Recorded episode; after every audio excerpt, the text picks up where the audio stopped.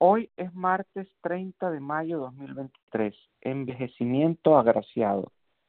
Probablemente esté familiarizado con las famosas hermanas Delaney, quienes a los 103 y 105 años de edad publicaron su primer libro titulado Tenemos mucho que decir. En el libro informaron sobre su rutina diaria. Esto, por ejemplo, es lo que dijo Sadie, una de ellas. Lo primero que hago cuando abro los ojos es sonreír y luego digo, gracias Dios por otro día.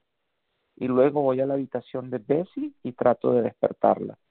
A veces tengo que tocar su cabecera. Finalmente ella abre los ojos y algunas veces dice, oh Señor, otro día más. Cerca del final del libro, el entrevistador pregunta, ¿alguna vez piensas en la muerte? Y Sadie respondió, ¿sabes? tienes esta edad y no sabes si te vas a despertar por la mañana o no.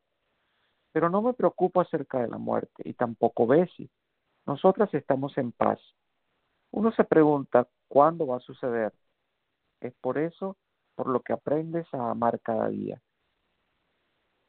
Pablo le dijo a los corintios en su libro, a los corintios, por tanto, no nos desanimemos, al contrario, aunque por fuera nos vamos desgastando, por dentro nos vamos renovando día tras día, pues los sufrimientos ligeros y efímeros que ahora padecemos producen una gloria eterna que vale muchísimo más que todo sufrimiento.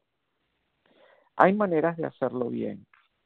Este asunto de vivir una vida humana plenamente y llegar a su fin en un estado de gracia. Creo que esta gracia dada por Dios es la capacidad de amar y ser feliz, de pensar y crear, de servir y cuidar, de tener esperanza y lidiar con lo que sea que tengamos que lidiar. Que Dios te bendiga en este esfuerzo. Oremos. Tú solo eres mi esperanza, amado Dios. Ahora que estoy viejo y gris, Dios, no me abandones. Quiero que estés presente conmigo y comparte tu amor y fortaleza conmigo en este día. En el nombre de Jesús, tu Hijo. Amén. Por favor, siéntanse libres en compartir este mensaje con familiares y amigos.